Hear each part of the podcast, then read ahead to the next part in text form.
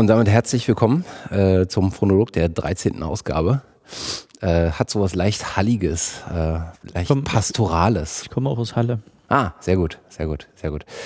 Ähm, bevor ich anfange zu predigen, äh, einen Gruß in die Runde äh, an Bonnie.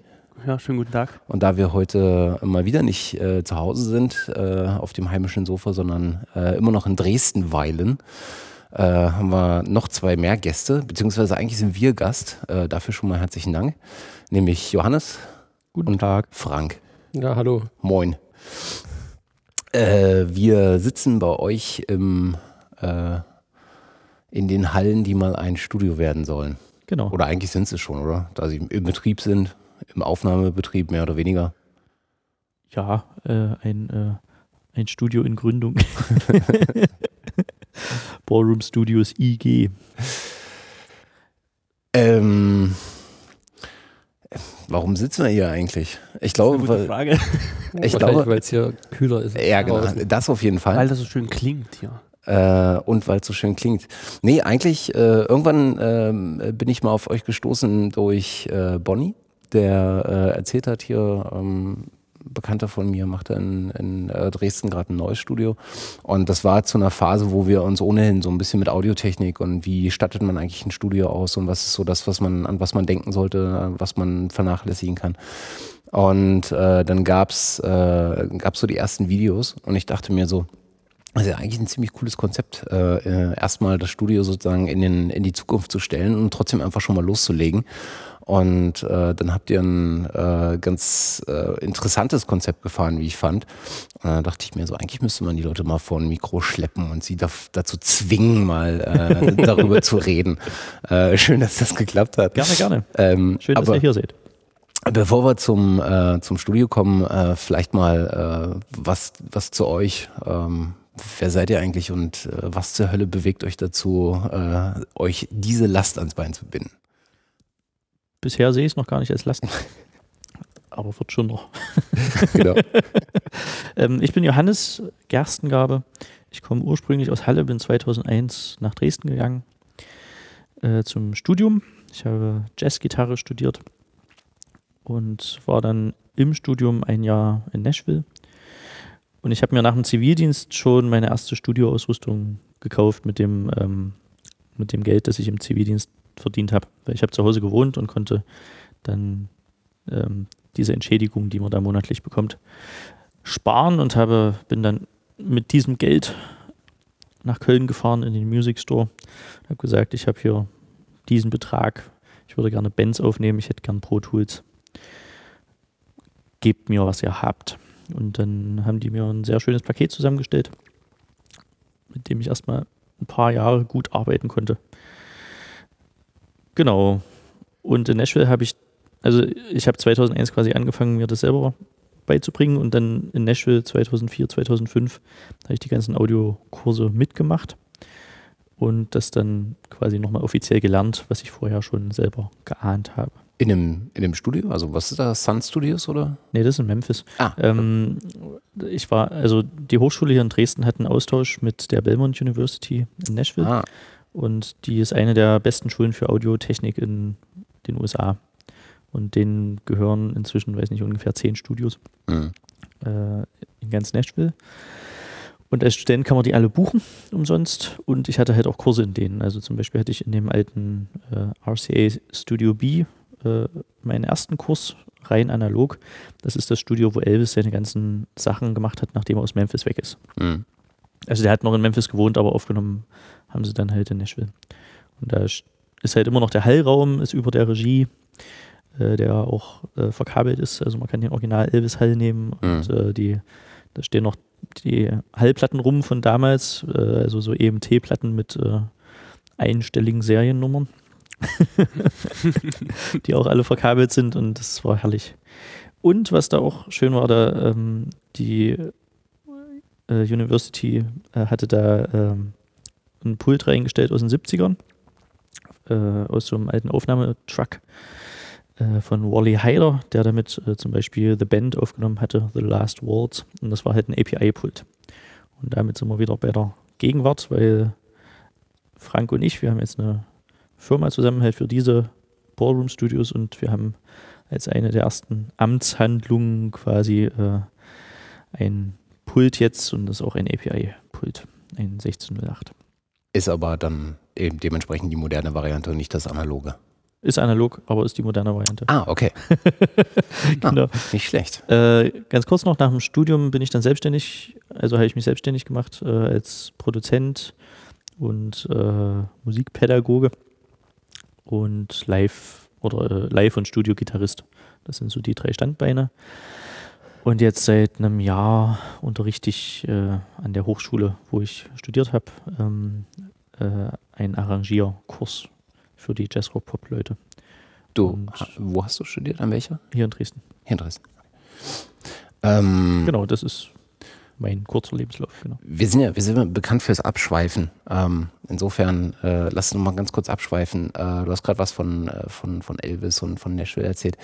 Ähm, warum eigentlich Nashville? Das habe ich nie so richtig verstanden. War es einfach bloß zum richtigen Zeitpunkt am richtigen Ort, dass viele Leute, die einen bestimmten, eine bestimmte Idee von einem Sound hatten und Künstler, die diesen Sound irgendwie ähm, mitgestalten konnten, zu, zufällig am selben Ort war? Oder gibt es in Nashville irgendwas, was das begünstigt hat? Meinst du jetzt historisch oder jetzt? Nee, historisch. Historisch. Naja, die, äh, also die, die Berge sind da nicht so weit weg. also die Berge, wo die, äh, wo die ersten. Also Bitte? ist es ein Grund dafür? Schon, naja, nee, ich meine, also das, das sind halt die Berge, wo die Bluegrass-Musik herkommt. Und Ah, äh, das war einfach das äh, erste, was, also äh, das war ist quasi der Vorgänger der Country-Musik. Und äh, die äh, ersten Stars oder mit die ersten Stars davon war die Carter Family. Also die ganz äh, alte Carter Family, wo ja dann die Frau von Johnny Cash nur ein, äh, ein Spross war, sozusagen. June Carter, wenn ich mich recht June Carter, genau. Und äh, aber davon, also von der der Opa, so oder und der Uropa, das waren so die, die ersten Stars dieser, dieser Musik, dieser Mhm. aufgenommenen Musik und die kam halt äh, aus den Smoky Mountains da und das ist äh, Nashville ist die einzige größere Stadt in der Nähe und da gab es dann halt ein Studio und dann sind die halt äh, also deswegen ist das glaube ich äh, genau da. Also inzwischen ist es ja eins der drei großen ähm, Musikzentren in den USA. Mhm. Also Los Angeles, New York und Nashville. In Deutschland wird es oft unterschätzt, also irgendwie den, denkt man, das ist so ein Dorf. Mhm. Ist es komplett nicht. Okay. Es ist, also, es ist jetzt auch keine Riesenstadt, es ist ein bisschen größer als Dresden, aber der, ähm, der Einfluss von denen ist extrem. Mhm. Also die kriegen, ich, da wird äh, ja auch so viel Country-Musik produziert, also nicht nur, aber und Country-Musik ist, hat so einen riesen Anteil an den Verkaufszahlen, das äh, denkt man hier nicht. Und da war einfach mit der Zeit dann halt der Bedarf an Studios wahrscheinlich auch da. Dass, Genau. Dass du halt äh, so viele Musiker, Musikgruppen hattest, dass du gesagt hast, wir müssen jetzt mal auch äh, die Möglichkeit schaffen, das alles auch hier zu rekorden in dieser besonderen Umgebung. In Nashville? In Nashville. Ja, und was dann auch noch äh, ein Riesenpunkt Punkt war, dass Nashville so wichtig geworden ist, war diese, ähm, diese Radiosendung, The Grand Ole Opry. Das ist eine der ältesten Radiosendungen äh, mit Live-Musik in den USA. Und die gibt es immer noch. Äh, jede Woche wird die ausgestrahlt. Und das ist äh, drei oder vier Stunden lang immer. Und mit, mit Live-Musik die ganze Zeit. Mhm.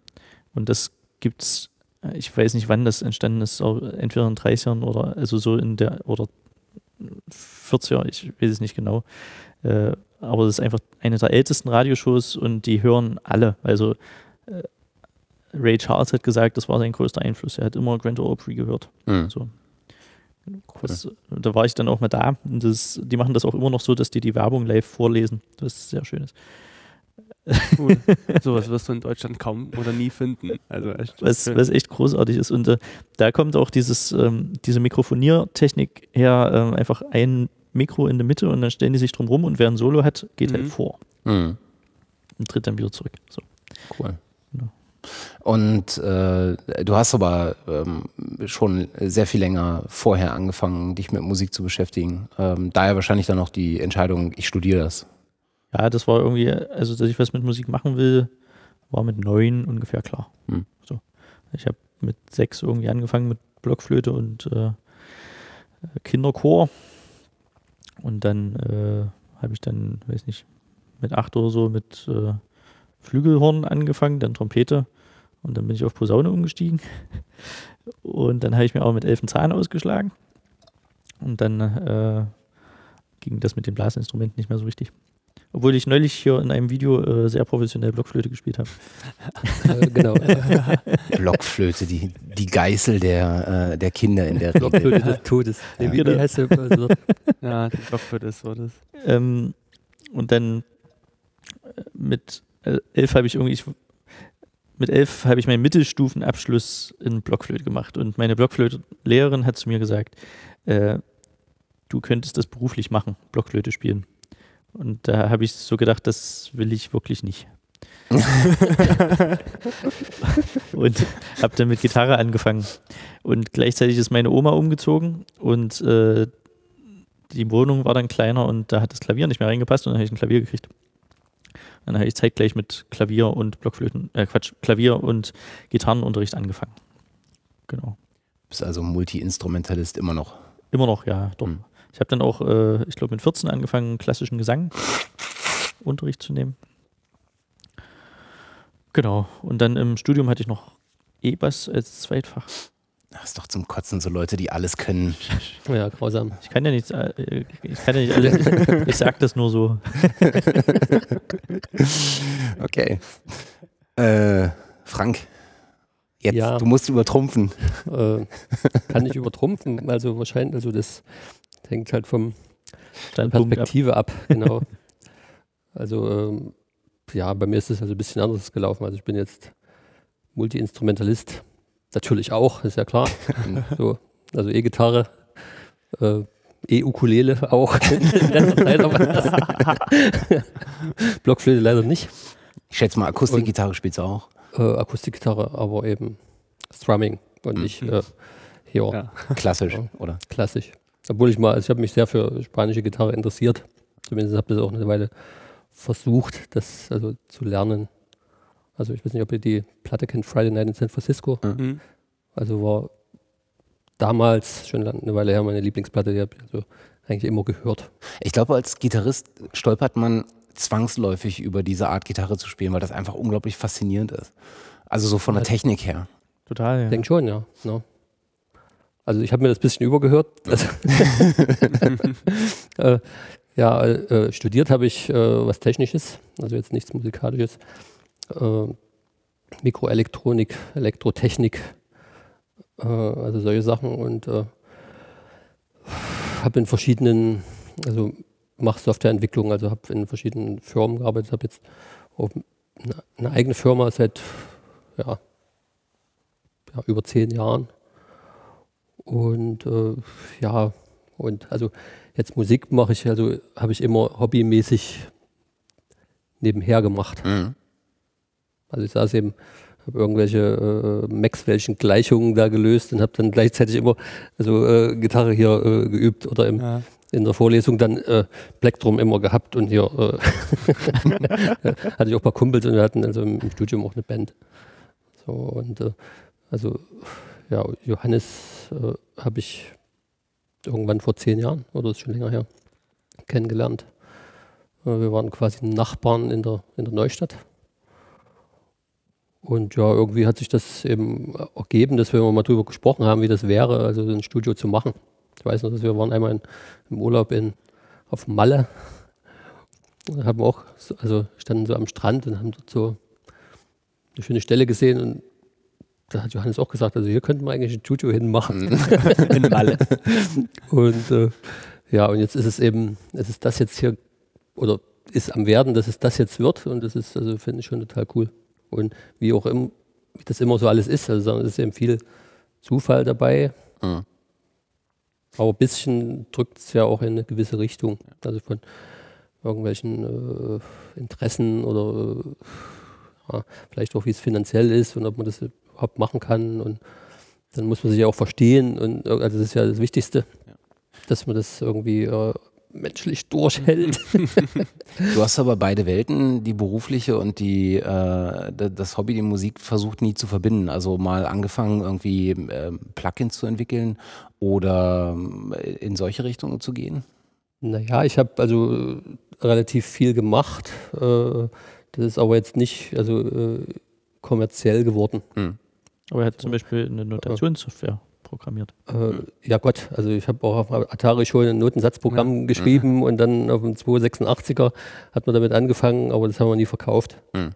So, und ich habe aber äh, im weitesten Sinne auch äh, ja, Mediensoftware gemacht, immer also 2D, 3D Mhm. Visualisierung für äh, Architektur und Maschinenbau.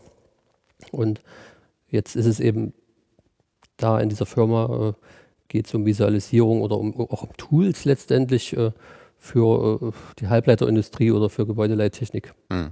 Und gerade bei der Halbleiterindustrie ist also sowas, also es ist sehr Pro Tools ähnlich. Mhm. Also zeitbasierte Massendaten, die man irgendwie zoomen und penning und dann äh, dort irgendwelche Analysen machen kann. Das ist eigentlich, sieht eigentlich mehr oder weniger aus wie, wie Pro Tools. Mhm. Die Okay. Plugins sehen vielleicht jetzt nicht ganz so schick aus.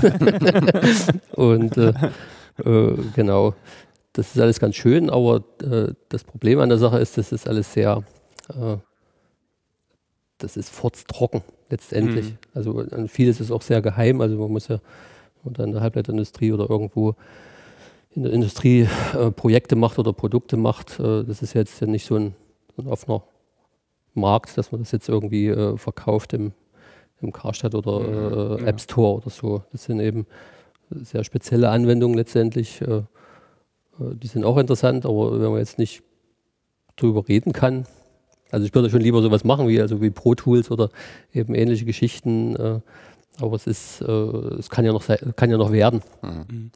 So. Was wir jetzt schon mal gemacht haben, ist Musik für eine App. Genau, sind wir jetzt gerade Mhm. dabei. Also Cool. eine, eine App zu vertonen, da, also eine Spiele. Das ist Spiele-App. eine Spiele-App, ja. Genau, das heißt Table Soccer. Und äh, haben wir verschiedene Plugins gemacht.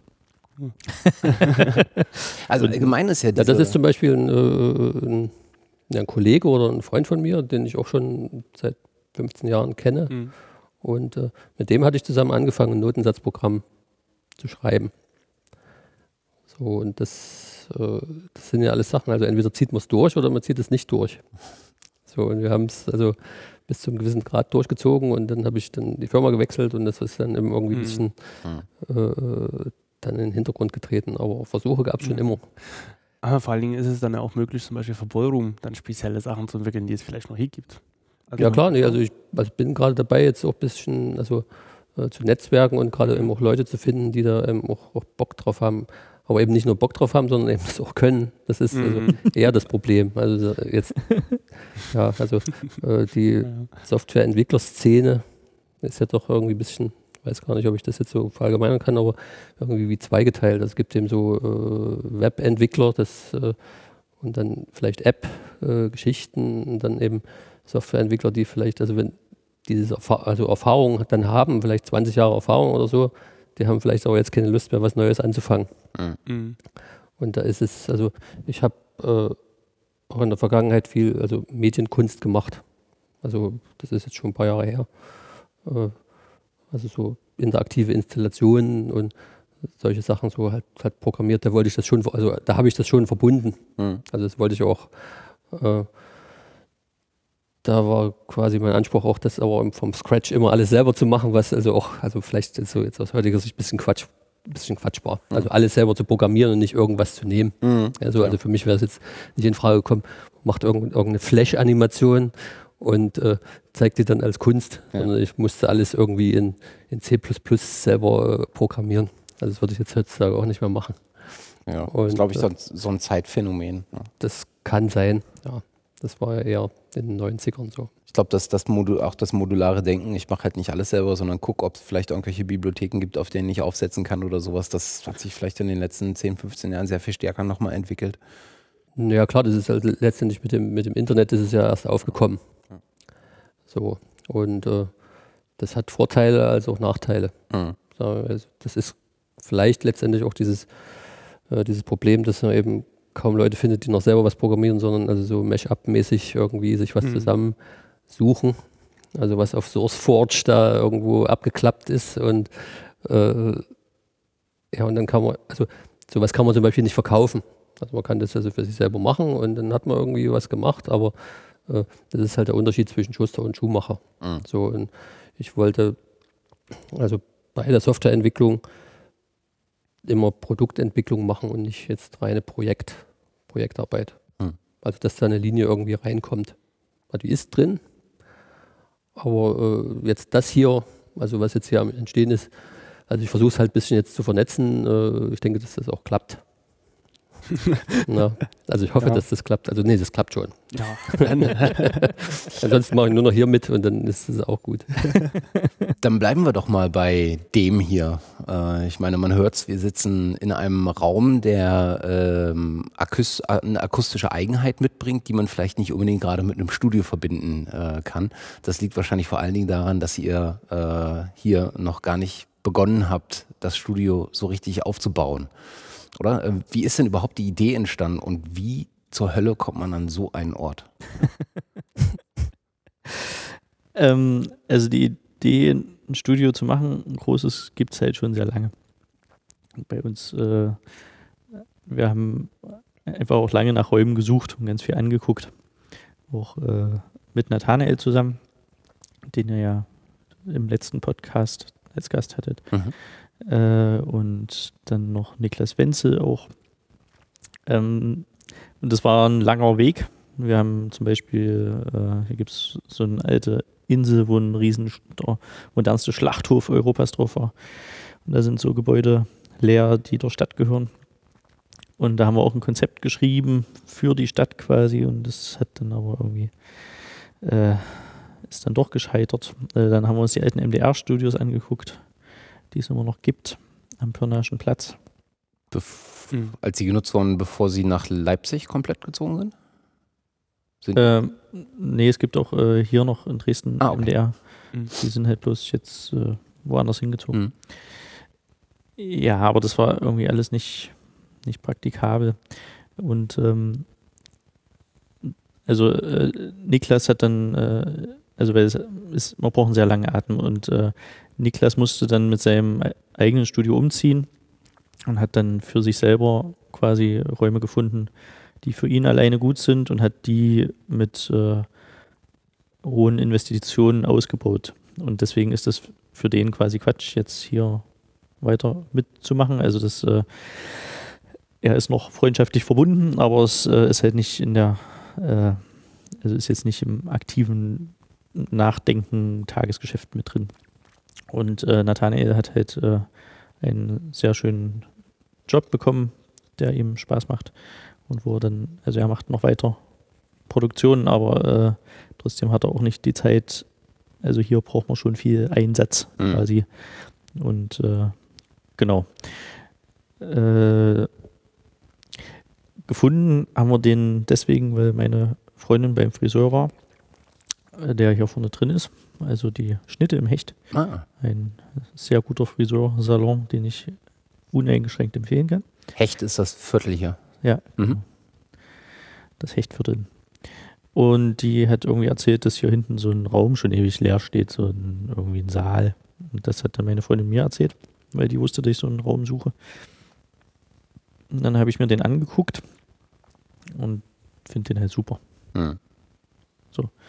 Ich habe in äh, Nashville in so einem Studio gearbeitet, das heißt Ocean Way Mhm. Studios und äh, das ist in einer alten Kirche. Und das hier ist von der Größe und von der Raumhöhe halt ähnlich. Mhm. Also nicht genauso, aber ähnlich. Und weil du gesagt hast, untypisch für ein Studio, es wird nicht viel anders werden von der Akustik. Mhm. Ich habe nicht vor, das hier tot zu dämmen. Mhm. So.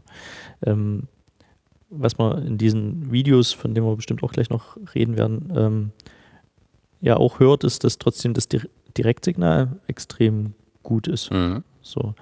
Ähm, es ist bei mir so, wenn ich Gesang aufnehme hier, ist es sogar so, dass es trockener ist, als wenn man in einem kleinen Raum aufnimmt. Einfach weil der Raum zu groß ist, dass es zurückkommt. Mhm. Also die, wenn man es wirklich nah mikrofoniert, ich weiß jetzt nicht, warum es bei euren Mikros anders ist, aber normalerweise, wenn man normal mikrofoniert hier so, äh, hat man weniger Raum drauf. Also es ist trockener als in anderen Räumen, die ich kenne. Mhm.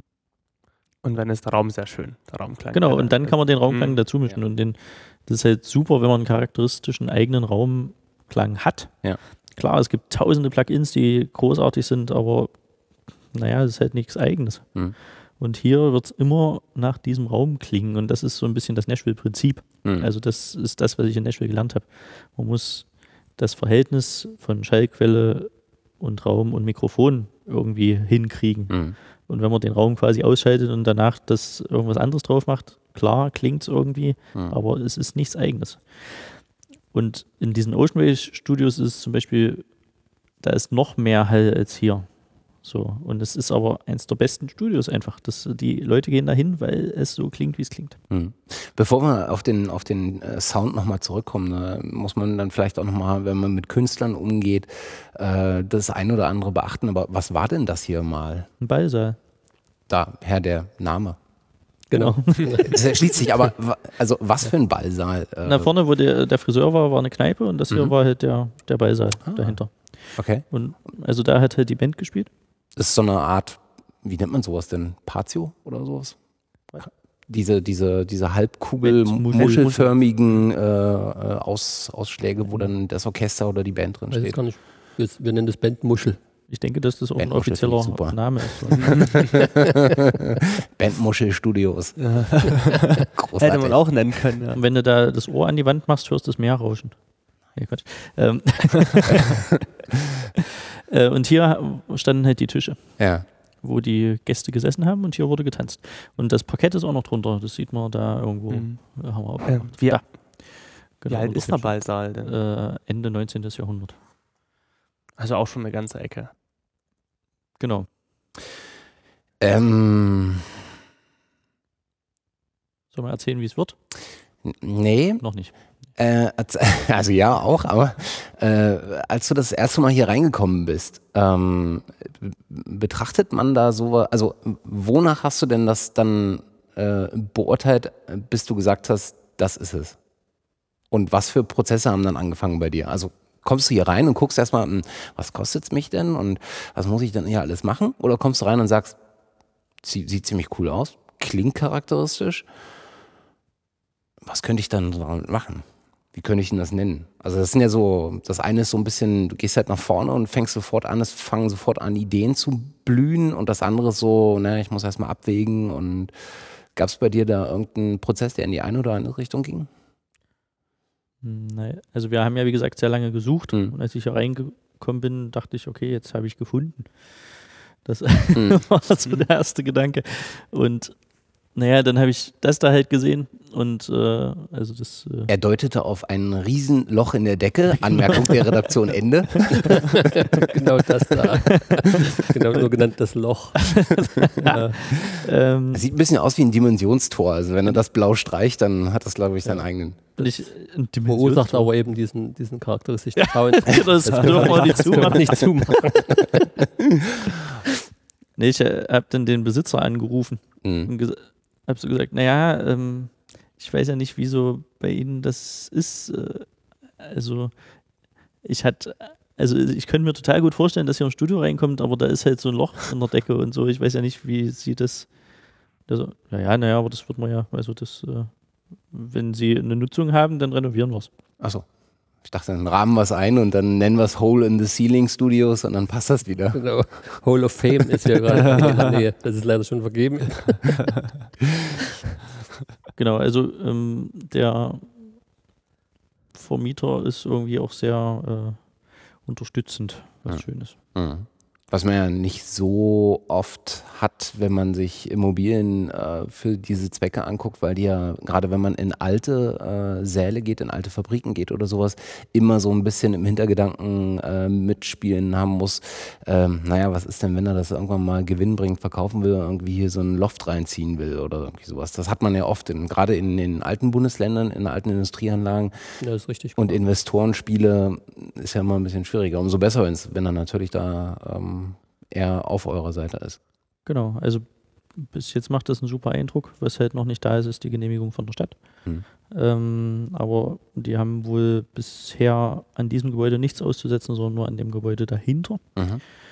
Da haben sie auch jetzt nichts auszusetzen, aber da haben sie halt gesagt, da wollen sie kein Gewerbe rein haben, sondern eine Lagerfläche.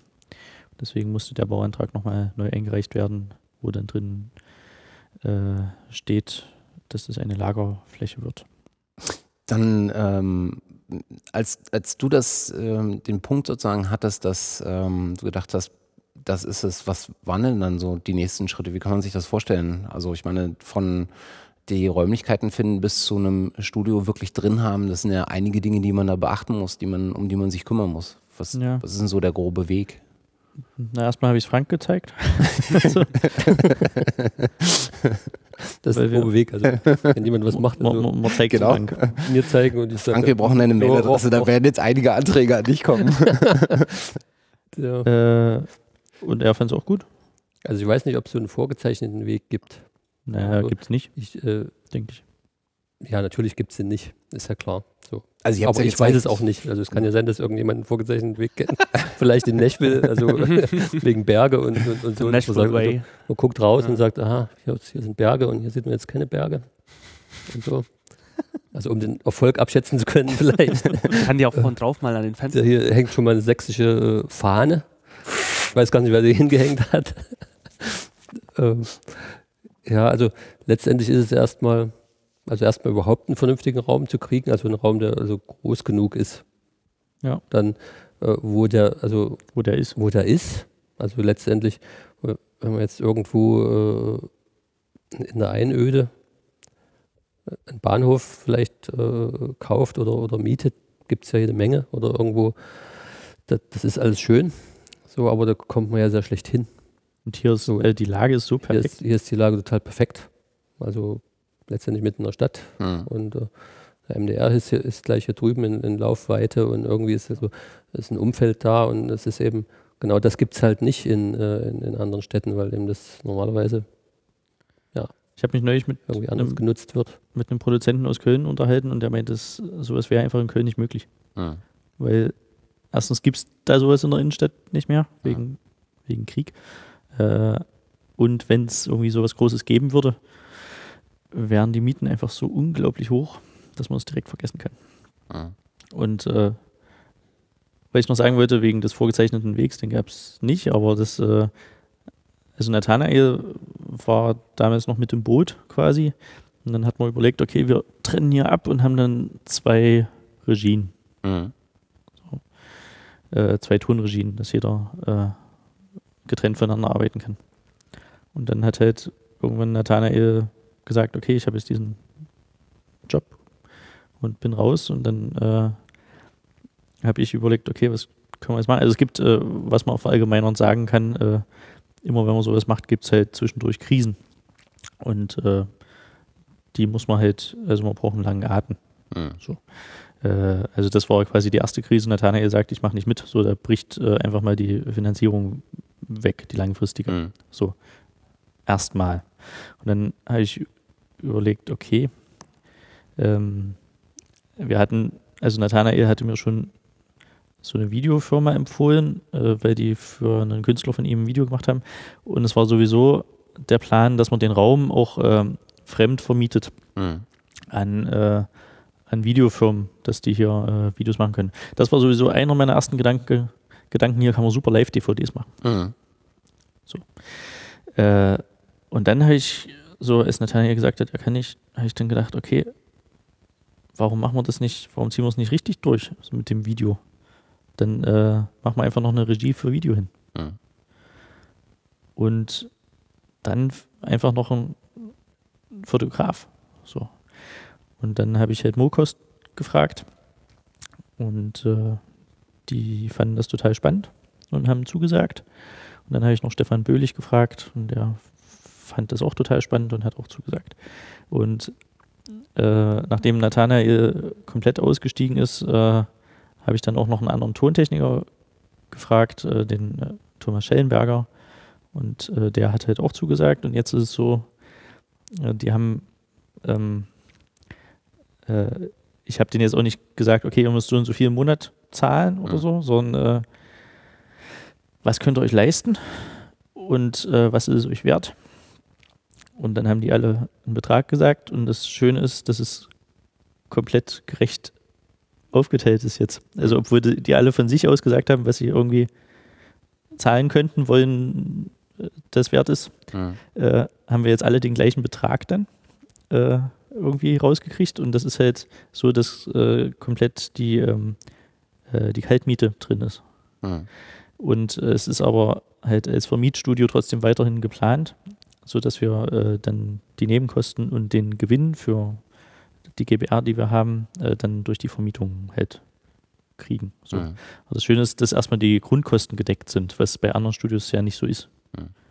Also die müssen schon erstmal irgendwie fünf Tage im Monat äh, das vermietet haben, damit alle Kosten drin sind und das Ja. ist bei uns halt nicht so.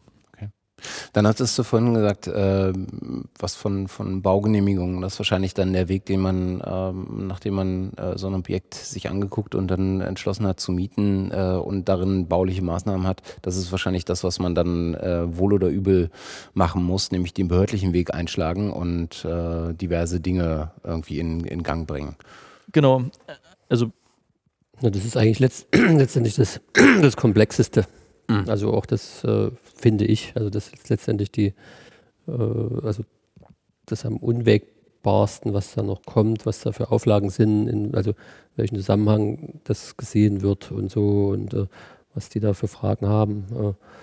Äh, äh, jetzt also zum Beispiel hier ein, äh, als Schalemissionsgutachten musste erstellt werden, wo, also was ja auch jetzt nicht wenig kostet, was man dann eben einfach auch bezahlen muss. Sprich also, äh, du musst Ja. gucken, ob du mit deinem Vorhaben äh, akustisch die Nachbarschaft belästigt. Ja, hier wurde quasi ein weißes Rauschen eingebaut, Ja. und was ich, 100 103 103 dB. Ja. Dezibel und äh, Unangenehm. äh, also äh, genau und äh, draußen wurde halt gemessen, ob das jetzt die Nachbarn stören könnte. So und äh, dann geht es halt darum, ja, das so zu dämmen, dass das eben äh, diese Auflagen erfüllt. Dann kann es sein, dass meinetwegen das Dach äh, statisch nicht in der Lage ist, die Dämmung zu tragen. Wenn, also da waren Gehwegplatten im, im Gespräch, was ja das nicht gegangen wäre bei diesem Dach und so. Mhm. Und also das äh, sind auch Sachen, wo man dann, also ist ja auch ein Architekt involviert, der jetzt von dem Vermieter äh, beauftragt ist, äh, auch für das ganze Areal eben äh, auch Dinge zu machen. So, und das könnte man, ich denke, kö- selber könnte man das überhaupt nicht machen. Mhm. Also äh, das ist, das ist vielleicht ein bisschen, oder das ist eine Aufgabenteilung da, dass wir uns um die in, um das Interieur quasi kümmern, all- alles, was, was es jetzt also an Einbauten gibt, was es jetzt zum Studio macht, ist eigentlich ist unser, unser Part. Da müssen wir uns darum kümmern, was wir da brauchen und so. Und äh, alles, was jetzt die Sache, also diesen, Den Raum an sich Raum an sich in einen äh, vermietungsfähigen Zustand versetzt, macht der Vermieter. das macht der Vermieter. Mhm. Wir, wir hatten halt vorher auch über, also als noch nicht klar war, welcher Raum oder haben wir auch nach Sachen geguckt, die man irgendwie kaufen kann. Mhm. Und eigentlich, also wir haben den Vermieter ja auch gefragt, ob es verkauft und so. Aber jetzt mit diesem ganzen Behörden-Sachen sind wir ganz froh, dass wir nur die Mieter sind. Weil ein Teil so der. Behördensachen er als Vermieter übernehmen muss. Mhm. Das macht der Vermieter für uns. Und das äh, ist doch recht nervensparend. Habt ihr euch denn, um so eine Idee davon zu haben, wie man das ganze ähm, Raumaufteilungskonzept macht, so mit Akustikbau und Studiobau beschäftigt? Oder habt ihr gesagt, wir wollen den Raum eigentlich so wenig verändern in sich, äh, dass wir eigentlich das gar nicht brauchen? Das ist der Plan. Okay. Also es wird, ähm, es wird quasi noch, äh, also der Raum hier, der große Raum wird noch mehr in den Ursprungszustand zurückgeführt. Mhm. Ähm, also es wird Parkett komplett reinkommen. Mhm. Äh, die Bühne wird wieder da sein. Und was neu wird, es kommt hier eine Empore hin. Mhm. Ähm, was äh, praktisch ist, weil man da für Videodrehs halt Licht Ja. einfach dann dran schrauben kann. Also und der Architekt, mal eine schöne Perspektive hat, genau, bildlich. ja, ja, genau. Mhm. Der Architekt äh, denkt immer gut mit. Also Mhm. der äh, sagt dann auch, okay, und dann machen wir oben, machen wir nur ein Metallgeländer hin, weil dann kann man direkt die, ähm, die Lampen dran schrauben. Mhm. so. Ja, das ist auch das Schöne, eigentlich auch Zufall Mhm. letztendlich, also äh, dass der Architekt doch ja, wirklich, wirklich mitdenkt und dann also Ideen einbringt. Also Ja. Und der Okay. Vermieter auch. Ja. Also irgendwie, der Vermieter hat mir erzählt, also hast hier meine Stunde in dem Sessel, wo ich gerade sitze, hat hochgeguckt und hier sind so alte ehemalige Tageslichtschächte, Mhm. die jetzt zu sind. Und dann hat er hier so gesessen und gedacht, na, eigentlich wäre es cool, wenn da LEDs drin wären. Jetzt kommen da LEDs rein. Total cool. Weil ich vermute, Schächte auf ist äh, akustisch keine gute genau, Idee. das ist das Dann hast du da so Störfallen, Akustikfallen oder Bassfallen oder wie auch immer man das dann nennt, so, die so eine eigene, die den Sound halt irgendwie verändern. Also nee, es geht gar nicht um das hier drin, aber es äh, so. pustet den Ja. äh, Klang einfach direkt ins Wohngebiet. Ja. Was ja nicht wenn der Klang gut ist, Ja. dann hast du eine gute Idee. Nein. Stimmt, ja. Also, Da da, freuen sich alle über eine coole Band. Geschmäcker sind natürlich so. unterschiedlich. Ja. Also wenn jetzt nur Country hier gespielt wird, wollen die Leute vielleicht mal Western. Nee, wir sind stilistisch offen, würde ich nochmal sagen. Auch wenn gerade äh, irgendwie drei Bluegrass-Bands hintereinander waren, aber das, äh, wir sind äh, für alles offen. Aber ist das, ist das was, äh, das war der Punkt, den du ganz am Anfang schon mal hattest, ist das was, wenn du äh, mit Bands sprichst und äh, wenn das dann hier wirklich alles auch mal umgebaut ist, würde es dann vom Klangbild des Raumes äh, irgendeine Beschränkung äh, gehen, dass, keine Ahnung, brutaler Death Metal vielleicht nicht mehr ginge? Also, Nö. Nee. Okay. Also es, es wird endlich mal wieder ein, also es gibt ganz wenige, aber es gibt kaum gute Schlagzeugräume hm, in Deutschland, kann ich mal so sagen. hm, Und das wird einer der wenigen werden, wo endlich mal wieder ein, ein guter, gut klingender Schlagzeugraum ist. Also der fett klingt. hm, Also wie gesagt, die, äh, die nahen Signale sind trocken. hm, Man kann aber einfach echt coolen Raum dazu mischen. hm. Und wir haben dann so die Möglichkeit, halt oben auf der Empore noch irgendwie Raummikros zu machen und so. Das, äh, Und gerade und gerade für ein Schlagzeug ist es halt der Raum ja extrem wichtig, Ja, dass du genau. einen gut klingenden Raum hast. Und wenn das schon hier gegeben ist, dann was will man dann auch mehr? genau, ja. Oder auch für Gitarren oder ähnliches. Ja, für alle akustischen Instrumente Mhm. klingt es großartig jetzt schon. Also, wenn hier ein Cello spielt oder eine Akustikgitarre, ist perfekt. Äh, jetzt hat man im, im, in einem Studio klassischerweise halt einen Aufnahmeraum und einen Regieraum. Mhm. Ähm, das Konzept behaltet ihr sicherlich bei. Ähm, Ja, genau. Also, hier, äh, das sehen jetzt die Zuhörer nicht. Äh, es gibt am Rand äh, einen Teil, der etwas flacher ist, also wo die Decke, Deckenhöhe nicht so hoch ist. Das ist der Teil, wo früher die Tische standen und Bewirtung war. Und äh, diesen Teil werden wir durch eine Wand abtrennen. Äh, der ist fast so lang wie der gesamte Saal. Äh, und mit Fenstern und da kommt eine Videoregie und eine Tonregie rein und äh, eine Gesangskabine. Die Gesangskabine liegt hier schon. Die haben wir. Ah, das ist die Gesangskabine. Ah, Genau. okay. Ich dachte, das sind die Bauarbeiter-Sitzgelegenheiten. Nein. Genau. Da sind lustigerweise Gehwegplatten drin. genau. Ja, das ist der Plan. Cool.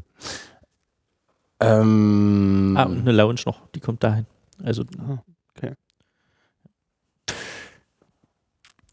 wenn wir jetzt so durch das zu, in, äh, entstehende Studio äh, jetzt schon mal ähm, so ein Stückchen den Weg zurückgelegt haben, ihr habt ja äh, nicht erst gewartet, dass ihr mit den Bauarbeiten durch seid und sowas, sondern ihr habt gleich angefangen. Und äh, das Ja. Konzept, mit dem ihr da losgegangen gelaufen seid, ich weiß gar nicht, ob es ein Konzept war, aber äh, im Nachhinein stellt es sich ja als ein sehr schlüssiges und sehr passendes äh, Vorgehen äh, dar. Ähm, das ist, glaube ich, etwas, was ich so bisher noch nie gesehen habe. Also ich habe jetzt nicht jeden Studienbau irgendwie mal in Deutschland nachverfolgt oder sowas, aber das ist was, was mir explizit als echt coole Idee äh, aufgefallen ist. Dankeschön. Wieso, weshalb und, ähm, und, und warum, ähm, warum in dieser Art und Weise? Ähm, also ich bin so ein Fernseh, äh, Fernsehsendungs-Nerd. ich gucke sehr gerne amerikanische Late-Night-Shows und habe auch äh, englische Shows sehr gerne geguckt, unter anderem Live from Abbey Road. So. Und das fand ich als Konzept großartig. Mhm. Und dann war es halt so, als äh, ich den Fotografen gefragt habe, ob er mitmacht, dann hat er sich das ein bisschen überlegt und dann zugesagt und dann hat er gesagt, ich mache dann mal ein paar Fotos vom Ist-Zustand. Mhm. So. Und dann habe ich überlegt, hm, können wir eigentlich auch ein Video vom Ist-Zustand machen und mal erklären, wie das alles ist. Und das ist ja ein Studio. Können eigentlich also im Ist-Zustand auch mal Bands spielen, so akustisch. Das wäre bestimmt auch lustig. So. Und das war dann die Idee. Mhm. Und dann hatte ich halt kurz vorher bei Keimzeit ausgeholfen als Gitarrist. Und äh, hier in Dresden gibt es so eine Reihe im Blue Note, wo Lars Kutschke Freunde einlädt. Und Lars Kutschke war damals der Gitarrist von Keimzeit, den ich halt vertreten hatte. Und Lars Kutschke hat dann in seiner Reihe Norbert Leisegang und den ehemaligen Keimzeit-Gitarristen und den neuen Keimzeit-Gitarristen da gehabt.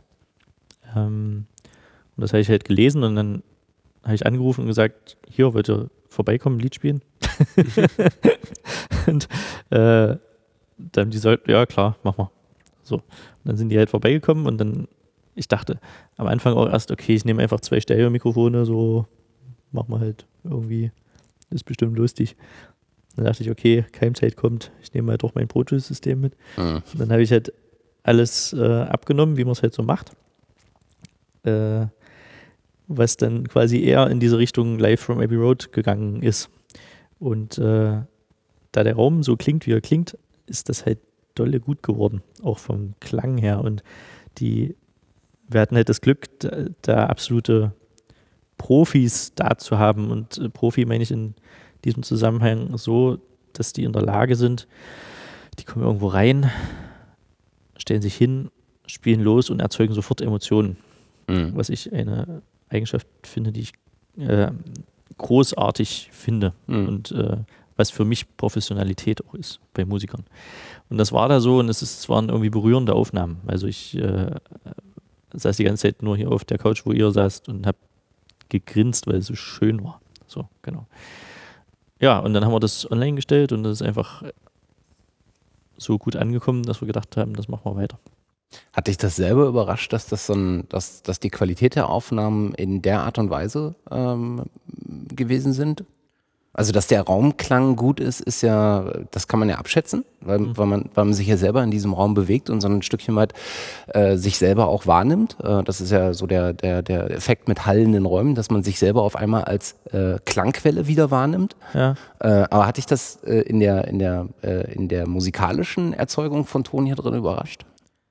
Na, es, das, was ich euch vorhin erzählt habe, hat mich halt überrascht, dass die, die nahen Quellen so trocken waren. Mhm. Das, also damit habe ich nicht gerechnet. Mhm. Und das ist aber perfekt irgendwie für diese Sache, die wir da Mhm. machen. Und was auch schön war, dass ich halt das alles, was ich in Nashville gelernt habe, äh, wie man Leute in einem Raum aufnimmt. Mhm. Weil das war dieses Ding, was die bei Elvis gemacht haben. Mhm. Oder in der Zeit, in den 70ern und 60ern. Und dieses RCA Studio B, wo ich da äh, ana nur analog gelernt habe, ähm, das war auch nur ein Raum. So. Und da habe ich halt ganze Bands aufgenommen, Rockbands, Mhm. zusammen in einem Raum, alle gleichzeitig. So. Und ähm, das konnte ich dann hier einfach anwenden und das, äh, das Schöne ist, dass das dann, wenn man das so gelernt hat, dass das dann auch direkt klappt. so, also man braucht nicht, es gibt dann diesen äh, Ausprobierprozess nicht mehr. Also äh, es klappt einfach. Aber ich bin, ich habe jetzt, ich denke da vorher nicht so viel drüber nach, so wie, oh, das wird bestimmt ganz toll, sondern ich mache es dann und dann freue ich mich, dass es auch wirklich gut klingt. So. Das war jetzt nicht anti antizipiert, dass es irgendwie Und mittlerweile habt ihr ja auch echt eine ganze Reihe von Künstlern da gehabt, ähm, manchmal ähm, mehrmals hintereinander. Also ich weiß nicht, vielleicht sind die auch an einem Tag entstanden, aber es sind auf jeden Fall mehrere Aufnahmen entstanden. Äh, und ihr habt da durchaus auch Leute ähm, äh, da gehabt, die schon ähm, Rang und Namen haben. Äh, ne? Also auch nicht nur Nachwuchskünstler und Unbekannte, sondern auch durchaus bekannte Künstler Ja. ähm, da. Äh, zuletzt, glaube ich, Bela W Genau. äh, mit seiner äh, Zweitband, also nicht mit den Ärzten, sondern mit einer seiner Zweitbands, äh, glaube ich. mit seiner derzeitigen Band, genau. Genau. Ähm, äh, an der, Ste an der äh, Stelle fällt mir gerade ein, äh, dass Bela B in äh, dieser Combo, zumindest mit der Dame, die in der Band mit drin ist, auch gerade bei Flux FM war, beim Johnny Häusler äh, in Spreeblick. Sehr spannendes Interview, zwei Stunden, hatte so ein paar Gastmusiker da. Äh, wie es dann so ist, macht man sich ein Bier auf und äh, nimmt sich die Gitarre und spielt mal einen Song und so wie Radio eigentlich sein sollte. Ne? Also äh, nicht fortproduziert, sondern äh, das nur als Hörempfehlung. Ähm, wenn du hier Künstler rein, äh, rein ähm, schleppst und die äh, diesen Raum zum ersten Mal wahrnehmen, ähm, haben die eine Idee davon, was sie hier drin machen wollen, was sie hier drin spielen wollen? Kommen die vorher mit der Idee oder ähm, ent entwickelt sich das? Na, die meisten äh, gucken sich vorher Videos an Hm. inzwischen halt und wissen, was das ist. Ähm, und die meisten wissen auch, was sie für ein Lied spielen wollen. Hm. Das ist schon richtig. Aber es ist trotzdem so, dass äh, eigentlich alle, die in diesen Raum das erste Mal reinkommen, direkt geflasht sind, Hm. wie der Raum ist. Und äh, dann auch über den Zeitraum der Session dieser Flash nicht weggeht, sondern äh, die irgendwie danach äh, grundsätzlich begeistert sind. Hm. so, das kann man echt so. Das hätte ich zum Beispiel jetzt nicht, nicht so erwartet. Also ich habe schon, äh, also am Anfang dachte ich schon, na gut, also, also man sieht ja jetzt nicht, wie es hier drin aussieht, also wir sehen es schon, Mhm. aber äh, das ist schon doch ein bisschen leicht nach Baustelle irgendwie klingt. Und das macht es eben überhaupt nicht. Also war schon erstaunt, dass das also, dass das so geht. So, das ist halt die Schule von Nashville dann letztendlich mit dem Raum zusammen. So, Ja. Und das ist ja eben das Schöne, dass der Raum, äh, da ist ja für eine Musiknutzung, für eine musikalische Nutzung gemacht worden. Ja. Die haben sich also damals also unverstärkt äh, äh, gespielt und äh, also da haben sich schon Gedanken gemacht, wie das ist. Also diese Wölbung und die Bandmuschel und die, Raumhöhe und das, also das äh, waren ja jetzt nicht, das war jetzt nicht ein Schuppen, wo man sagt, man macht jetzt irgendwie also Genau. mal eine, eine Party, sondern es ist eben schon für äh, eine kommerzielle musikalische, also wie ein kleiner Konzertsaal letztendlich. Vor allem, Ja. man glaubt das ja auch nicht. Wenn man sich die Videos ja anguckt, die äh, Ballroom-Sessions, die er macht, äh, seit mittlerweile Anfang letzten Jahres. Ja, genau. Und äh, man glaubt es irgendwie, also man sieht das Bild weißt du, und denkt, oh, es ist eine Baustelle, also eine Baustelle, aber es klingt halt fantastisch. Und äh, das hat mich ja bei den ersten total fasziniert, gedacht, wie, wie geil klingt das so in dem, in den Raum. Und das ist, macht schon wahnsinnig viel aus und das macht diese Faszination auch halt sehr aus. Könnt. Ich kann ja kurz erzählen, wie, Mhm. ähm, wegen Bela B. Also den haben wir jetzt nicht direkt angefragt. Also wir haben schon Freunden, die wir kennen, die mit ihm zu tun haben, gesagt, dass wir uns sehr freuen würden, wenn der mal käme. hm. Aber das, äh, also wir haben ihn jetzt nicht direkt angefragt. Und äh, irgendwann hat mich halt die Managerin angerufen und gesagt, ja, ihr wurdet jetzt von verschiedenen Seiten schon empfohlen. Erstens scheint ihr gut vernetzt zu sein. Äh, zweitens habe ich mir die Videos angeguckt und ich rufe deswegen an, weil der Ton so gut ist. Hm. Da habe ich mich gefreut. Genau. Ja, ich meine, ich habe natürlich mit, mit dem Ton einfach das beste Argument auf eurer Seite. Das ist übrigens auch was, was wir gestern im Gespräch mit Nathanael äh, mehrmalig äh, automatisch irgendwie drauf gekommen sind. Es ist eigentlich mehr oder weniger scheißegal, wie es aussieht drumherum. Wenn du einen überzeugenden Ton hinkriegst und den kannst du einmal natürlich durch die Baustruktur, die du ohnehin zur Verfügung hast, äh, haben, zum anderen aber auch durch ähm, den, das Ergebnis, was du in der Produktion äh, schaffst dann. Ja. Äh, das ist, glaube ich, das einzige äh, ziehende Argument, was am Ende äh, dasteht. Ja. Also außerhalb der Verpackung. Macht es eigentlich einen Unterschied, wo du die Leute hier in diesem Raum positionierst? Schon? Klar. Also ihr könnt ja, jetzt seid ihr gerade verkabelt und äh, könnt nicht weg. Aber nachher könnt ihr mal in die Bandmuschel gehen. Also die ist ja dafür gebaut, dass äh, der Klang da raus reflektiert wird. Da klingt es anders.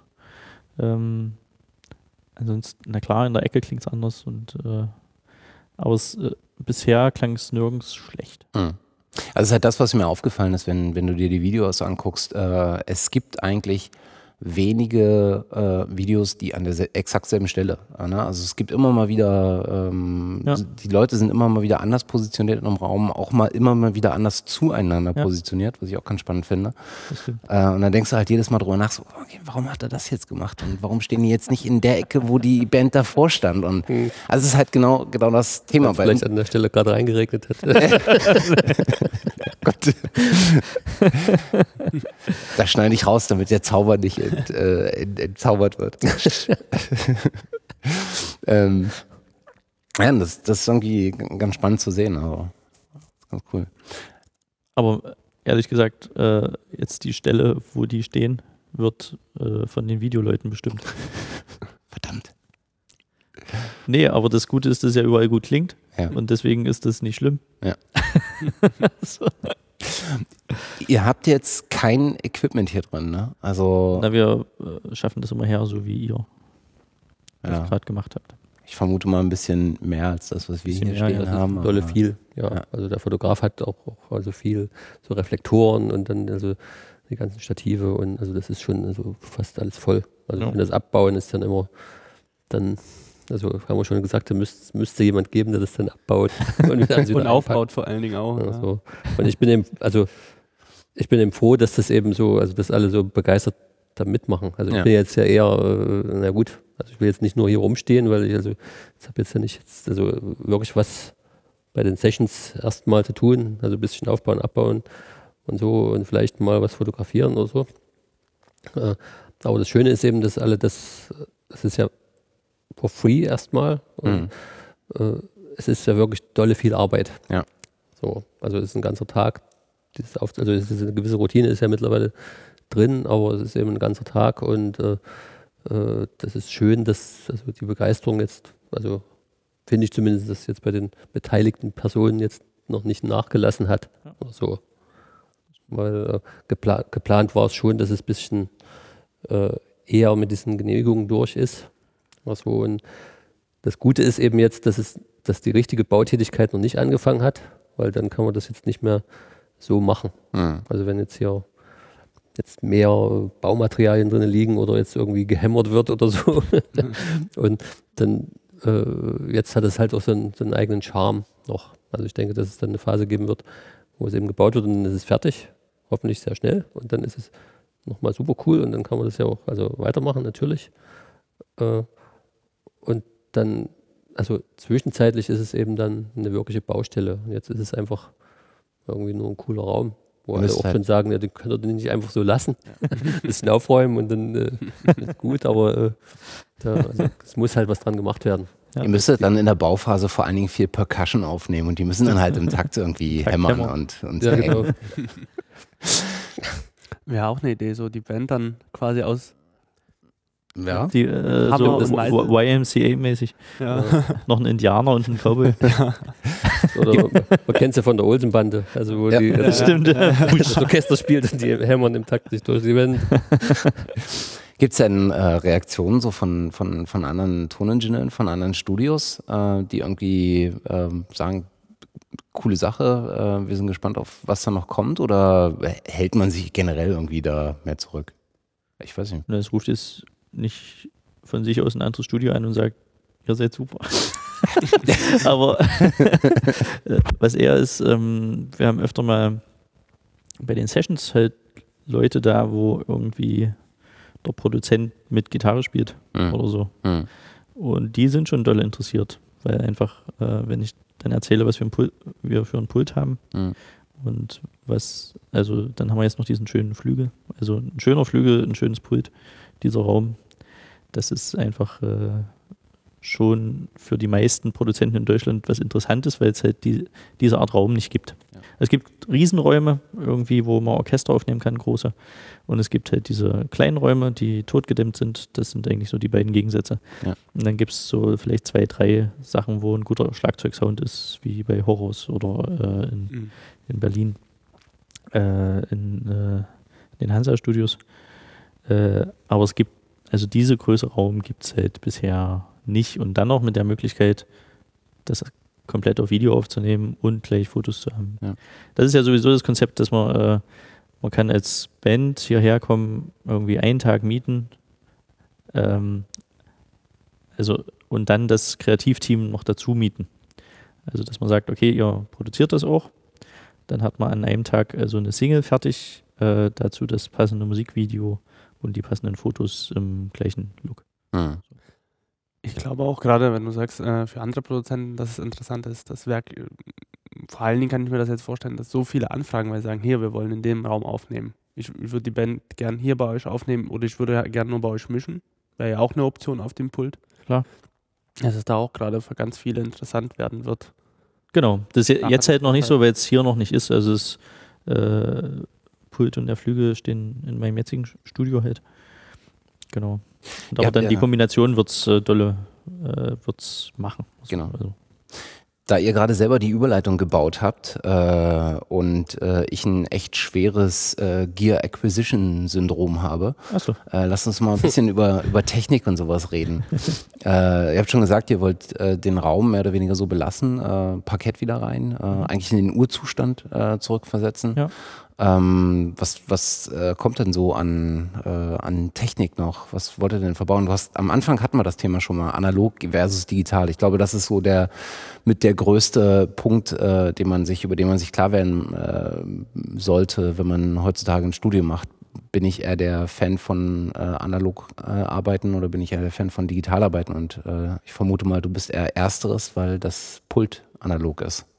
Naja, aber hm, das kann man so einfach nicht sagen. Mhm. Ähm, also selbst wenn man jetzt sagt, ich bin Fan von digital, muss es ja erstmal digital werden. Mhm. Also, und wenn man jetzt nicht rein elektronische Musik im Computer ohne analoge Synthesizer macht, äh, ist der Klang ja erstmal draußen. Und dann muss man erstmal eine Analogie davon aufbauen und die dann digitalisieren. Das ist ja der Weg. Mhm. So, also man braucht auf jeden Fall einen Preamp für ein Mikrofon. Also man braucht ein Mikrofon, ein Kabel, ein Preamp und dann einen Wandler. So. Mhm. Und das ist ja das Tolle an dem Pult, das wir jetzt haben, dass die Preamps einfach unschlagbar sind. Also die sind halt auf der, in der gleichen Liga wie ein Neve oder ein SSL. Mhm. Man kann nicht sagen, das eine ist besser als das andere, sondern die sind in der gleichen Liga und äh, einfach haben eine unterschiedliche Klangfarbe. So.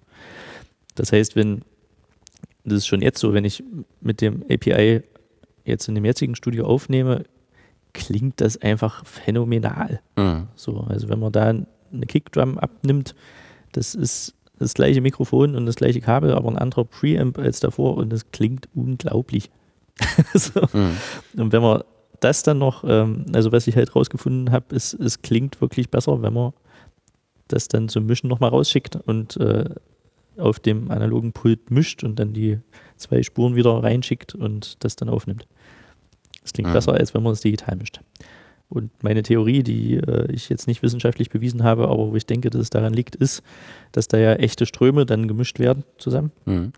und dass die sich gegenseitig beeinflussen und dass dadurch das Obertonverhalten des Gesamten anders ist, Mhm. weil halt die Frequenzen sich gegenseitig beeinflussen und dadurch andere Obertöne hervorgestellt werden oder äh, halt äh, abgeschwächt werden oder was auch immer.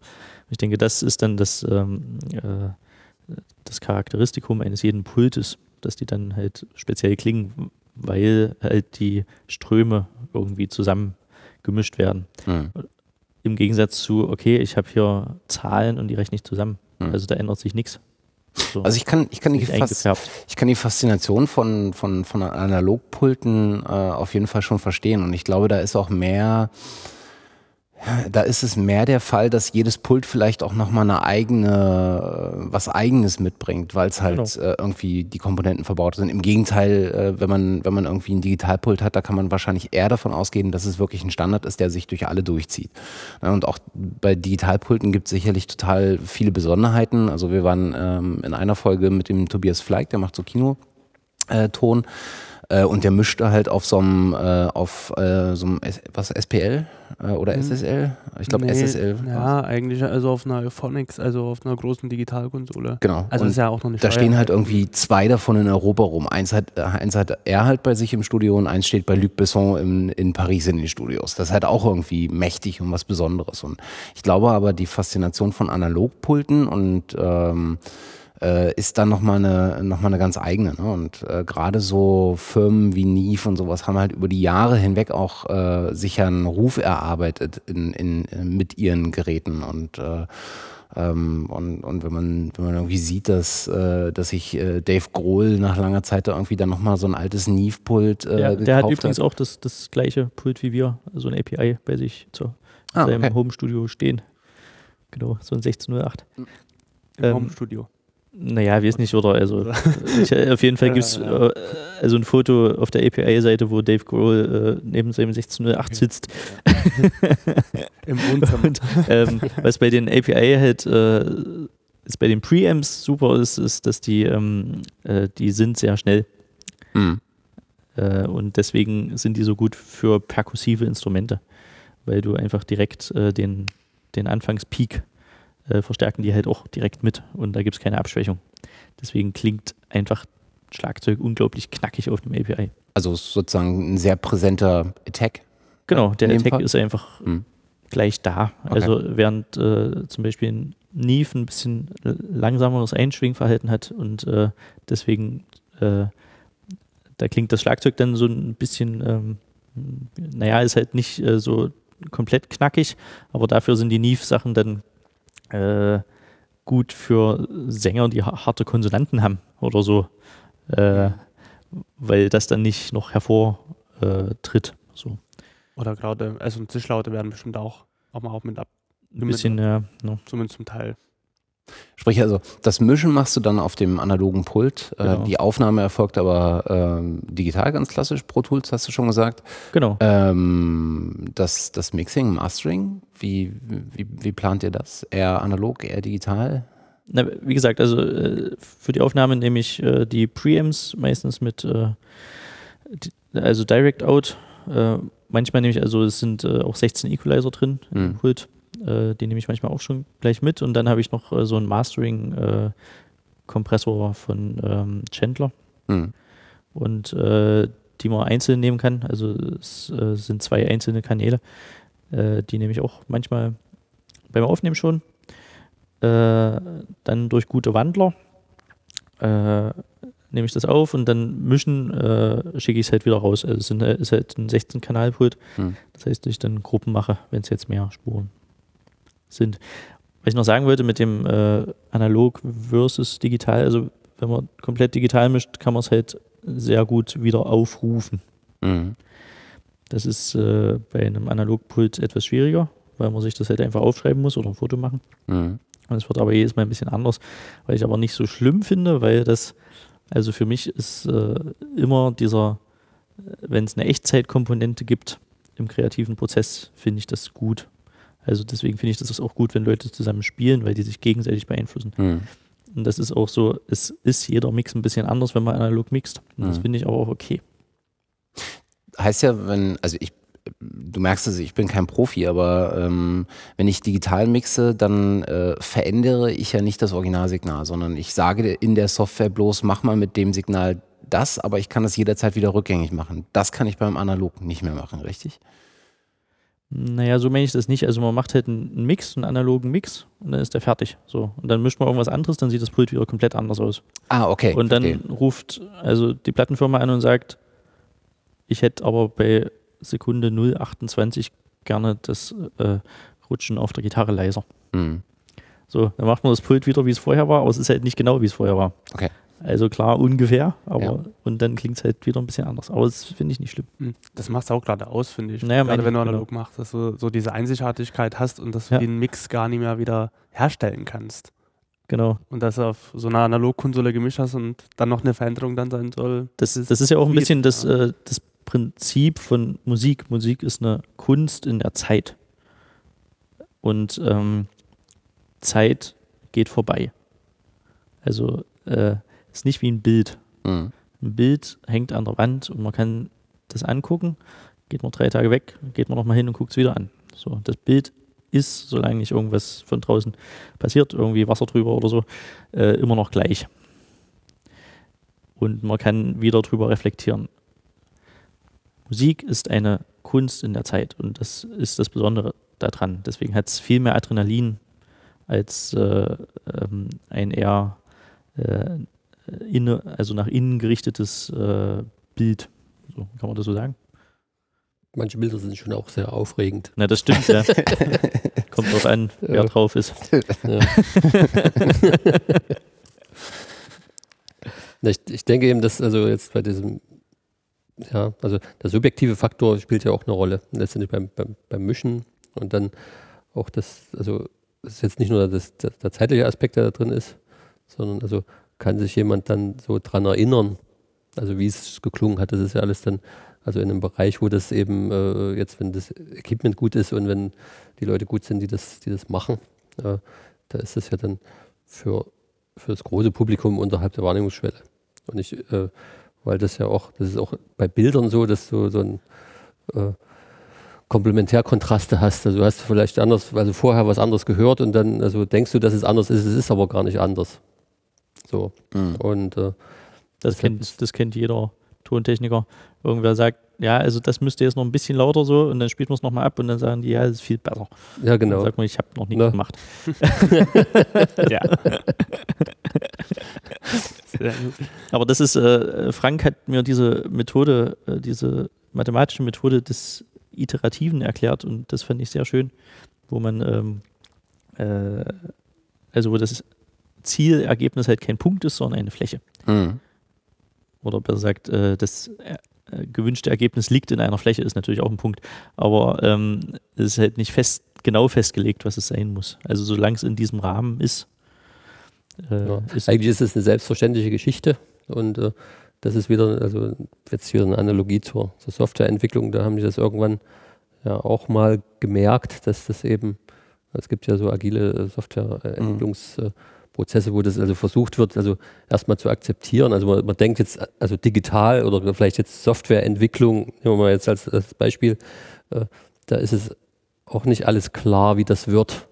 So, sondern es ist eben, also das wird geformt, man, man hat irgendwas, dann wird also wieder drüber reflektiert, wie auch immer. Äh, also man kann das jetzt nicht so in Regeln pressen, auch wenn es vielleicht so aussieht.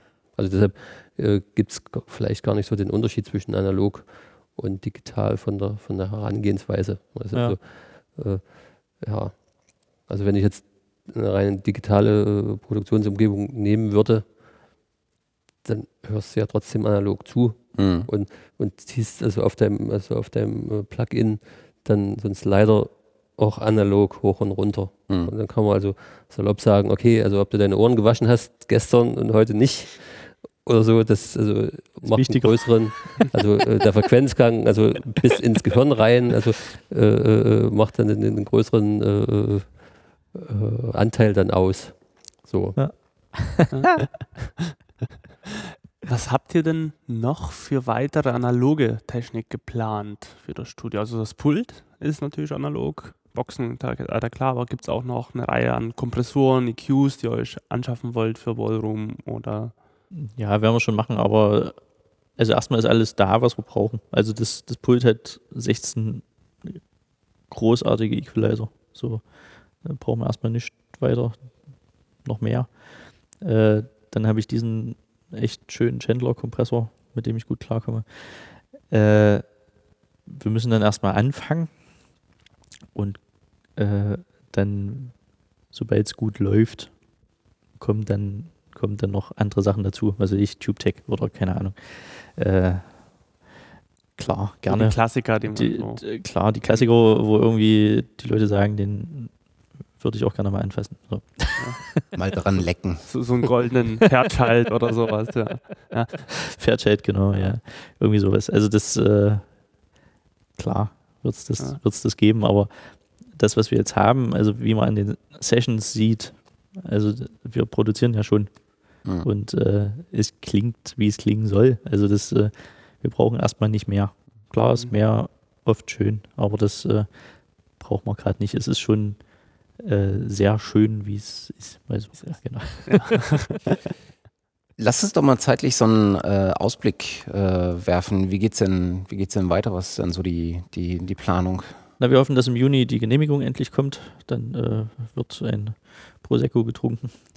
Genau. Und Also Proje- das Projekt ist ja eben also auf dem Papier schon fertig. Also das ist jetzt Ja. so ein Stapel von fast fünf Zentimetern Höhe, was da also eingereicht werden muss. Und das, Mhm. also, das ist alles also da. die Planung ist komplett durch, also die äh, vom Architekten. Genau. So. Ja. Äh, Genau. Es Und- gibt äh, Firmen, die Kostenvoranschläge eingereicht haben. So. Also es ist alles schon ready to go, quasi. Und sobald dann diese Genehmigung kommt, wird dann entschieden, welche Firmen das machen. Und dann wird es halt gemacht. Und der Architekt sagt irgendwie ungefähr ein halbes Jahr dauert es dann. Also klingt jetzt ein bisschen wenig, aber das äh, liegt quasi daran, dass es äh, ja nicht so viele Räume sind. Mhm. Also klar, es ist ein großer Raum, aber trotzdem, also der Hauptraum ist halt nur ein Raum.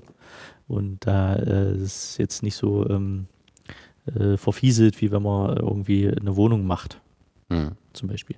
Hm. So. Genau. Das heißt also, irgendwann Anfang nächsten Jahres wird es dann in den fertigen Ballroom Studios, wenn alles glatt geht, Ja, losgehen. auf jeden Fall. So wird es wohl sein, ja. Spannend. Äh, total, ja. Also es ist ja auch immer, weil ich vorhin gesagt habe, es gibt immer Krisen zwischendurch. es kann durchaus sein, dass jetzt noch eine Krise kommt. Also das ist äh, überhaupt nicht ausschließbar. Und das äh, haben, wie soll ich das sagen? Also wir haben das aber von Anfang an auch äh, immer so kommuniziert allen, die mit uns geredet haben. Hm. Also wir haben jetzt nie gesagt, ja, in einem halben Jahr wird es hier fertig sein oder so, keine Ahnung. Es ist, äh, wir wissen, dass es, äh, man braucht einen langen Atem und den haben wir aber. Und wir hoffen einfach, dass sich das lohnt. Aber für die Ballroom Sessions hat es sich schon gelohnt, finde ich, weil es hat so viel Spaß gemacht und das Ergebnis ist so schön.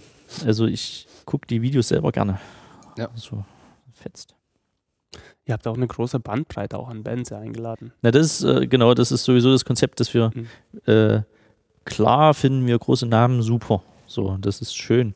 Aber es geht auch darum, ähm, dass wir hier in Dresden sind, dass wir im Hechtviertel sind und dass gute Dresdner Bands hier reinkommen sollen. Und, äh, was wir auf jeden Fall gemacht haben. Und dann natürlich auch internationale Sachen, die nicht bekannt sind, die wir aber gut finden. So, Hm. so wie Borko aus Island, so oder Svava Knutur.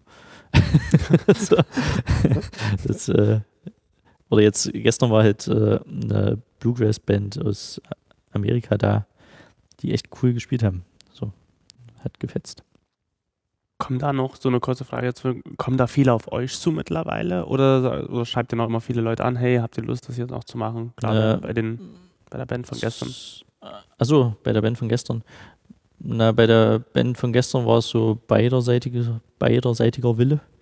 Ähm, also die Dinosaur Truckers waren mit dabei und die Dinosaur Truckers äh, wollten wir schon sehr lange, äh, war im Gespräch. Die werden von der Agentur, Agentur mit OU veranstaltet und ähm, das macht der Uwe Sturberg und der findet das Projekt super und der hat uns schon öfter Bands einfach versorgt. Zum Beispiel den Svava Knutur auch. Weil am Anfang war es ja bestimmt noch so, habt noch viele angeschrieben und mittlerweile funktioniert das wie bei Bella B. Genau. So, dass man, Ja. dass Leute anrufen, hey, wir wollen bei euch spielen. Also es kommt jetzt äh, eigentlich pro Woche ungefähr eine Anfrage, jetzt gerade so. Und äh, wir machen dann immer so ein internes Auswählen. Das ist komplett äh, subjektiv, ohne irgendwelchen Anspruch, äh, dass das gerecht sei. Aber das äh, schreibe ich auch immer so. Also es gibt, es gibt halt eine interne Auswahl Mhm. und äh, dann äh, schreibe ich dann halt, dass es dann leider nicht klappt oder äh, dass es halt klappt. Du hast ganz, ganz am Anfang gesagt, ähm, dass das Konzept, dass ihr die Studiofläche auch weiter noch äh, untervermieten wollt, Mhm. sozusagen an, an Künstlern überlassen wollt, ähm, soll weiterbleiben. Ähm, das ist ja durchaus auch dann ein Stückchen weit äh, das Jonglieren äh, innerhalb einer Disposition, weil es ist ein Raum, es sind zwei Regieräume letzten Endes, äh, da muss man sich dann noch ein bisschen umgucken, gerade wenn man eigene Projekte fährt, wenn man dann Fremdprojekte drin hat. Mhm. Ähm, ihr seid im Team, glaube ich, vier oder fünf Leute. Dann Ja. inklusive des Fotografen, Ja, inklusive ja, klar. des, des Videoteams und zwei Toningenieure, drei Toningenieure, irgendwie sowas in dem Dreh. Zwei, ja.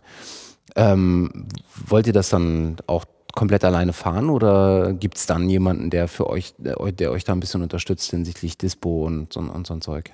Das was?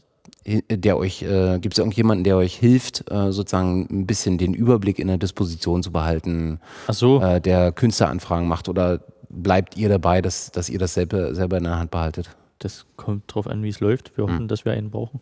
Hm. Aber das kann man ja auch, das äh, kann ich auch ganz ehrlich sagen, dass man das nicht abschätzen kann, wie das wird. Ja. Also das Schöne ist, dass wir äh, das uns erstmal zum ähm, äh, Überleben reicht, wenn irgendwie, sagen wir mal, drei Tage im Monat gebucht werden. Ja. So, so solange das klappt, können wir erstmal, also gibt es uns. so. Und äh, das Ziel ist natürlich auch trotzdem äh, irgendwann bei 30 zu sein. Ja. Und ansonsten ist es so, dass ähm, also die Videoleute können ja, die ne- machen ja nicht täglich Shoots. Ja. Also die machen ja auch sehr viel Nachbearbeitung. Genauso wie bei uns. Wir können ja mischen, wenn hier ein Fotoshoot ist. Oder wenn ein Videodreh ist. Wir können halt bloß nicht gleichzeitig mischen, wenn irgendwie Ton aufgenommen wird von jemand anders. Aber das ist auch nicht schlimm. Also wir kennen ja auch noch andere, wenn es jetzt dolle dringend ist, äh, rufen wir halt einen Bonnie an oder einen Nathanael und sagen hier. Geht Gibt gerade wenig andere Studios in Dresden. Gehe ich mal von, davon aus. Stimmt, es gibt viele, Leute. es gibt viele kleine Studios. Ja. Das ist richtig. Was haben wir vergessen zu erwähnen, über was zu sprechen? Gibt es irgendwas, was euch am Herzen liegt, was unbedingt noch erwähnt werden sollte? Haben wir was vergessen? Ich weiß nicht.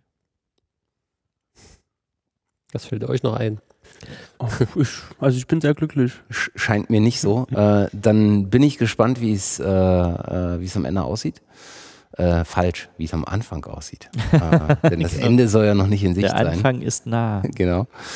Äh, und äh, ob das äh, Dimensionsloch äh, jemals äh, zugemacht wird oder? nee, auf jeden Fall äh, vielen, vielen herzlichen Dank, dass ihr euch Zeit genommen habt. äh, Vielen Dank. Jo, wirklich spannendes Projekt, äh, viel Erfolg und viel Glück für den Anfang. Äh, und eine Na, kurze danke. Umbauphase ohne weitere äh, Hiobsbotschaften. Überraschung, Genau. Also herzlichen Dank auch fürs Zuhören. Äh, mal äh, eine sehr knackige Folge mit äh, 1,20. Normalerweise Ja, sind wir sehr, knackigste, glaube ich. sehr ja. viel länger, äh, weil wir die äh, Schnuten nicht halten können. Ähm, äh, und danke an alle Zuhörer. Wenn euch was einfällt, kommentiert, schmei- beschmeißt uns mit Mails, Tweets oder sonst was. Äh, gern auch mit äh, Flatter. Mhm. Freuen wir uns Ähm, auch sehr. Und äh, bis dahin äh, herzlichen Dank fürs Zuhören und bleibt uns gewogen. Tschüss. Tschüss. tschüss.